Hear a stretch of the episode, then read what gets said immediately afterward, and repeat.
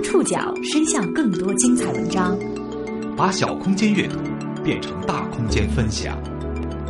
报刊选读，报刊选，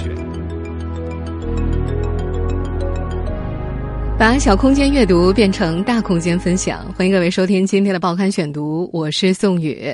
今天为大家选读的文章综合了《东方早报》、澎湃新闻和《新京报》的内容，将和大家一起来了解二零一六第一神曲背后的故事。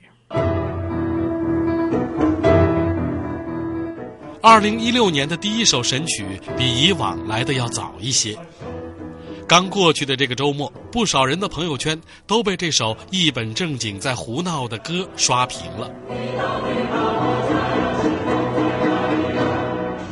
有人质疑这样的作品是在故意博眼球，也有人点赞，认为这是流行音乐大俗和古典音乐大雅的完美结合。我们当时写的时候，只是为了在音乐会上有一个调剂品。实际上，我们并没有想到有这么大影响力，也没有想到这首作品呃有这么大的传播度吧。是谁唱红了这首神曲？相对小众的合唱团就此迎来了新生了吗？报刊选读今天和您一起了解二零一六第一神曲背后的故事。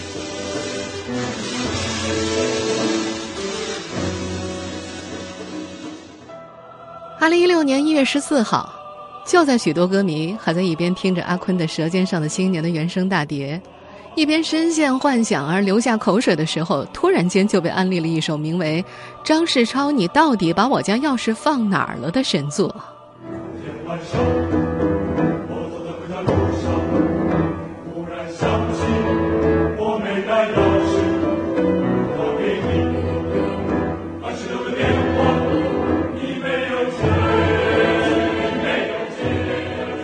这首歌有着口语化的歌词，气势恢宏的旋律，以四十人八声部合唱的形式，将一个因为找不到家门钥匙而抱怨室友的故事徐徐展开。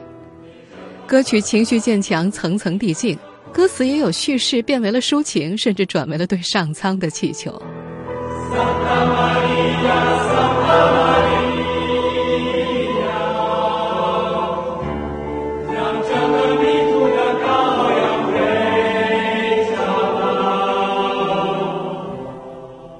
曲的最后，合唱者反复唱起“不用麻烦了”，高亢的多声部合唱把周杰伦的《牛仔很忙》里的“不用麻烦”的副歌旋律唱出了一种史诗范儿。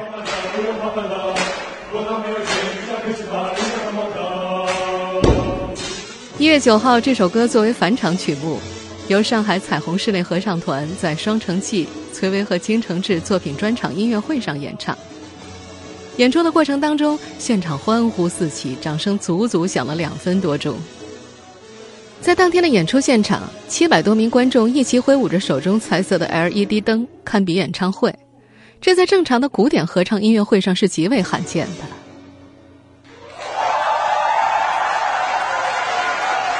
一月四号。合唱团将现场录音上传到了在线音乐平台，随即这首歌就在网络上疯传。我们当时写的时候，只是为了在音乐会上有一个调剂品。实际上，我们并没有想到有这么大影响力，也没有想说想到过说这首作品会，呃，有这么大的一个传播度吧。可能这一次大家觉得笑点。就是在于我们一本正经的在胡说八道，嗯，但是我们又做到不笑场。所有人其实，在现场来看我们演出的人都看都知道，我们所有人唱的时候没有人笑，都非常严肃的就把这个作品表达完。就像金承志本人所说的那样，这首歌广泛传播的原因之一，就是它是一首一本正经的在胡闹的歌曲。万千网友奉它为二零一六第一神曲。每个听过的人都一边喊着笑疯了，一边不禁被歌词诱惑，频频发问：华师大的姑娘有多么可爱？这首歌火爆之后的第一天，就有七十多个华师大的女生来加词曲作者金承志的微信。到了今天，人数更加是数不过来了。我最近的微博跟微信，尤其是微信已经被人加炸了，因为每个人都自称是华师大的姑娘，当然也都里面有很多很多男生，尤其是很多大汉，就给我发了一张照片，说虽然我不是姑娘，你看我可以吗？有网友高度评价这首歌，认为他有着圣歌般的幽默，有着莎士比亚式的幽默。这首歌甚至还引得流行歌手杨宗纬都在微博上表示想要翻唱。张世超去了闵行去，呃，当时他是单身，他带着他的朋友去玩，呃，女性朋友。然后我一个人在五角场，非常的困惑，我没带钥匙，我需要呃拿到回家的钥匙，但是门锁了，于是我就呃给他打了二十六个电话，他就是没有接。呃，之后就跟歌词的描述大体上是一致的。嗯，我非常崩溃在寒风中，所以就有了后面的故事。将忘带钥匙这么一件生活中司空见惯的小事，大费周章、有板有眼的写进歌里，本身就让人觉得很好玩儿。但是金承志声明，写这首歌只是为了好玩，并不是记仇。嗯，后来这个钥匙在哪儿找到的？根据我们不同的回忆，张大哥昨天很耐心的跟我讲说，其实那天是你。打车到我这儿拿的，所以我估计我为什么呃那个作品里面情绪这么激动，肯定是因为可能那天晚上是我自己打车去的，花了好多钱，所以我非常的崩溃。歌曲中所说的故事发生在二零一二年，在去年十一月的时候，金承志花了三个小时一口气就写完了曲。后来拿到乐谱，合唱团的团员们也笑疯了，不过他们更多的还是将其作为排练的调剂品。在正式演出演唱这首歌之前，包括金承志在内的所有男生都戴上了墨镜，戏剧感十足。因为这首曲子的走红，金承志和张世超这对好友的关系也紧张了十几个小时。呃，他一开始是比较紧张的，呃，因为确实我们打扰到了他的生活。他说他身边所有的呃朋友亲戚都来很关心的问他说：“你为什么把钥匙还给别人呢？”呃，现在他好像已经接受这个事实了，并且在微博上跟我有了一些互动。后来，张世超则在微博回应：“恭喜程志写出这么好玩的作品。我们是大学至交，一路踏实过来。他为人有趣真诚，也特别喜欢讲别人的故事。这个作品出来一点都不意外。”后来，他还戏谑的贴出了一张菜刀和钥匙的照片，圈了好友金承志，配文“来拿”。实际上，张世超早就知道这首歌了。某次排练，张世超突然袭击探班。合唱团的成员还拿了谱子找张世超签名。金承志在接受采访的时候透露，那时候的张世超倒是挺淡定的，还对这首作品提出了意见，说音响太单薄，下次准备改编一个管弦乐版本。本来在演出现场还设计过一个彩蛋，让张世超到台上来送钥匙，不过被张世超拒绝了。原本在现场演出的时候，金承志也给自己设计了一句台词：“喂，师傅。”我要开一把锁，还要配十把钥匙。说这段词的时候，他本来还要打个电话，结果因为演出太投入，反而倒把自己的词儿给忘了，就这么顺了下来。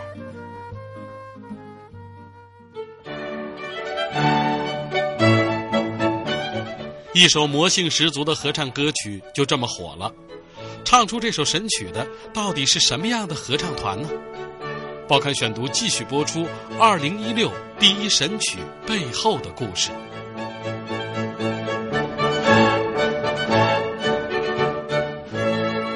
温州青年金承志，八七年生人，作为上海彩虹室内合唱团的艺术总监指挥，他承认合唱音乐其实是非常小众的。不少人在听到合唱团这个词的时候，会想到红歌、大合唱。但在他看来，其实并不是这样。他说：“小众音乐本身受众窄，目前还停留在知识分子群体，但它其实是可亲的。他想让更多人加入到这个领域来，让更多的人加入到合唱团，可不是一件容易的事情。要知道，学古典音乐出身的金承志也并不是一开始就打算做个合唱指挥，毕竟这在古典音乐圈还是一个相对冷门的职业。”金承志自幼跟指挥家邹岳飞、作曲家郑小冰学习钢琴和音乐理论。2007年考上了上海音乐学院指挥系，同年开始尝试作曲。进入大学之后，他偶然接触到了彩虹合唱团的前身——上海音乐学院指挥系的一个学生兴趣小组。这个兴趣小组一开始只有四男四女，声部齐全，是为了参加音乐比赛组建的。比赛结束之后，小组成员们体会到了合唱的乐趣，不想就此解散，他们就这么坚持了下来。二零一零年，金承志和七个志同道合的伙伴组建了上海彩虹室内合唱团，然后贴出了英雄榜招人，欢迎三十岁以下的年轻合唱爱好者参团，不限地域。为什么会给自己的合唱团取一个疑似 LGBT 团体的名字呢？金承志回答。他们一起的创团人在想名字的时候，想了一堆复杂的名字，都感觉不接地气。有个哥们儿在后面说：“就叫彩虹吧。”大家问为什么，对方回答：“简单好记。你要是叫一个茉莉花上的舞蹈，谁记得住啊？”他们也曾经考虑过，彩虹第一是不是有歧义，第二是不是太俗了。对方告诉他，叫彩虹朗朗上口，而且主要还是要看音乐。六年时间，彩虹合唱团不断发展壮大，到今天已经有五十多位团员。这个合唱团很年轻，平均年龄二十四岁，最小的才十八岁。团里做什么的都有：程序员、设计师、会计、人类学博士后、化学家、美食博主。用金承志的话说，这里就像是一家人那样欢乐，而且还满是惊喜。有一次排练到一半，金承志指着其中一个人，故意很生气地说。你怎么唱这么差啊？就在这名团员快要哭出来的时候，生日蛋糕就来了。金承志笑着说：“我们是合唱团嘛，可以唱八到十六个声部的生日快乐歌。”彩虹合唱团的副团长陈架说：“每年这里都会有人员流动，因为毕业、出国或者工作调动，所以每个学期开始之前，他们都会招新一次。团员进团前会有一个简单的面试考核。”主要了解歌唱水平以及识谱能力。如今报名的男女比例基本是一比五，录用则要看各个声部平衡。虽然团员来自五湖四海，但是每周一的排练是雷打不动的，甚至有团员从南京、安徽打高铁过来参加排练。这个合唱团广泛涉猎中外不同风格的合唱作品，已经在全国各地举办过专场音乐会。推出过《夏之歌》《泽雅集》《双城记》三张专辑。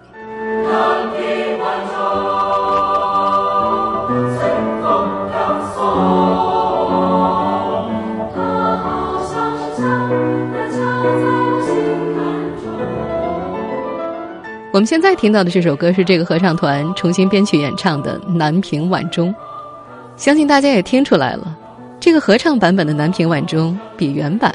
多了些幽默的色彩。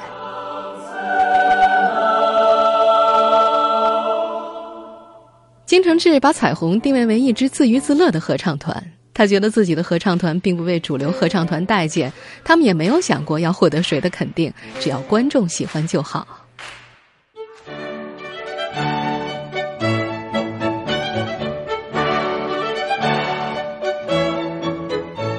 在古典音乐演出的所有形式里，合唱是相对容易普及的一种。从少儿到老人，从街头到公园，民间从来都不缺少合唱爱好者。但若放置到更大的语境中，合唱又是相对小众的。这一点，不少知名合唱团体都认可。报刊选读继续播出二零一六第一神曲背后的故事。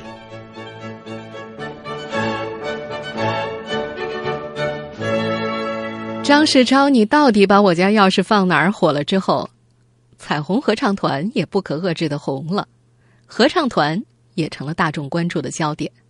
在知名问答网站知乎上，有人说上海的民间合唱团和大学合唱团简直遍地都是，但也有人觉得合唱不过是一小部分人的自娱自乐罢了。那么，合唱到底是小众还是大众呢？上海另外一家在业内颇有名气的合唱团——复旦大学 Echo 室内合唱团成员、媒体人小王在接受采访的时候说：“彩虹和我们 Echo 的指挥资深团员之间平时都是很熟的，互相帮助，谁出了海报，谁演出了，都互相帮忙转发。”他说：“这么做的原因是因为合唱真的很小众，自己人应该帮自己人来吆喝。”在合唱团的圈子里，彩虹和 Echo 都是名团。但是对于普罗大众，这两个名字依然相当陌生。关于知乎上所说的上海民间合唱团遍地都是的说法，Echo 合唱团的指挥洪川承认，其实目前光在上海，形形色色的合唱就有上千个，每个学校、每个社区几乎都有各种类型的合唱团。之所以现在有评论帖子里提到“小众”这个词，他想应该是指彩虹和 Echo 这两个团现在所做的这种合唱，在我们当下的音乐环境当中属于比较小众，也就是说是不那么大众的合唱。而金承志则直言，上海的合唱其实并不繁荣，大家看到的是虚假繁荣。在上海，做商演的民间合唱团只有他们彩虹和 Echo 以及另外一家百格。在他的认知当中，全中国真正做商业演出的合唱团目前也就他们这几家。他还提到了国内很多优秀的合唱团，比方说上海百格合唱团、武汉人文爱乐合唱团、天津大学北洋合唱团等等。虽然优秀，但是。做商业演出的很少，因为如此运作的话，需要非常庞大的团队。确实，在全中国范围之内，能够做到像 Echo 彩虹这样每半年开一台靠票房来自负盈亏、全新曲目的音乐会的合唱团，并不多见。一夜爆红之际，金承志一天要接受十几家媒体采访。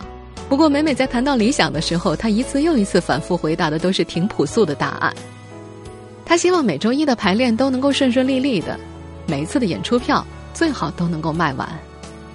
确实，票房一直是悬在所有合唱团演出从业者头上的达摩克里斯之剑。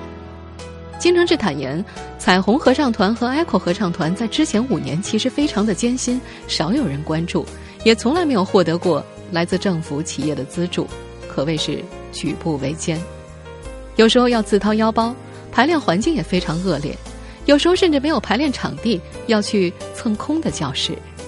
如果排练场地能解决的话，根本没有任何具体的经费支出。开始的时候就是像说的不好听一点，就是有像像被赶苍蝇一样啊。我们以前在学校排练，然后教室有的时候有的时候是不能用的。那么有，有的时候就会站在楼道里面去排练，比如说有有的时候在教堂排练，有的时候在呃教室排练。彩虹合唱团的副团长陈架补充说：“我们是由一群爱好合唱的朋友组织在一起的团体，最初是以社团的名义借个场地排练，以及在免费的音乐厅里演出，基本没有支出也没有收入。近年来主要的支出就是专场音乐厅的场租，收入来源当然也就是票款。”经过前几年的努力，如今彩虹在圈内是小有名气了。副团长陈佳笑着说：“我们本着合唱普及和自娱自乐的心态，售票做专场演出，票房基本都是售罄的。而抵消成本之后的钱，还要用来垫付下一场的场租费。资金问题一直是这个圈子面临的挺大的问题。合唱圈里流传着这样的段子：某合唱团被问及。”为什么合唱曲目大多是无伴奏作品？回答竟是因为借不到钢琴。对于业余的合唱团体来说，演出及票房、巡演、正版专辑发售，只能够一步一个脚印往前走，是寂寞又艰难。在 Echo 合唱团指挥洪川看来，民间合唱团最大的难处是经费和场地。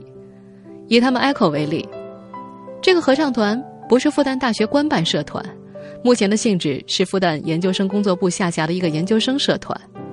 不过，非官方的性质也给他们带来更大的自由。除此以外，民间合唱团还要无奈的面对人员的流失，很难去留住一些就是经过了我们很多年的这样一些一起去演唱，然后有了一定的合唱经验和那个音乐素养的一些团员。就是会导致这些团员的流失，人员流动太频繁，人员流动性是 一个挺大的问题。不过，红川也强调，合唱团赖以生存的还是内容本身，靠音乐、靠合唱本身来吸引人，排练的质量上去了，出品质量上去了，自然而然也就能够吸引更多高水平的成员加入。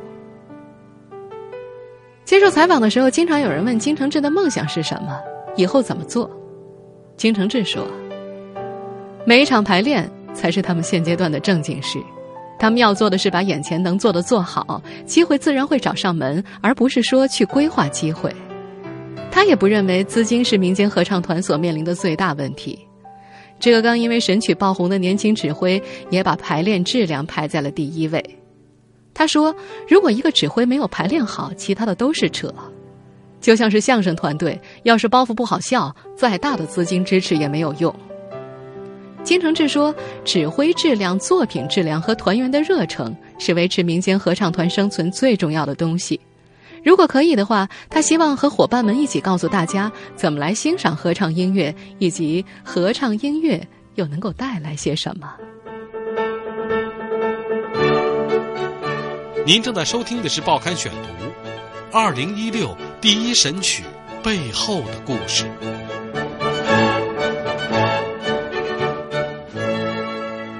这首找钥匙的神曲走红之后，网友们纷纷在网上求续集。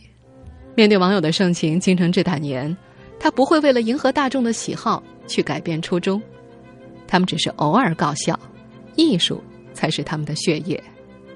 他说自己的合唱团近期暂时没有演出计划，因为大家来自全国各地，家乡不在上海的也要回去过年了。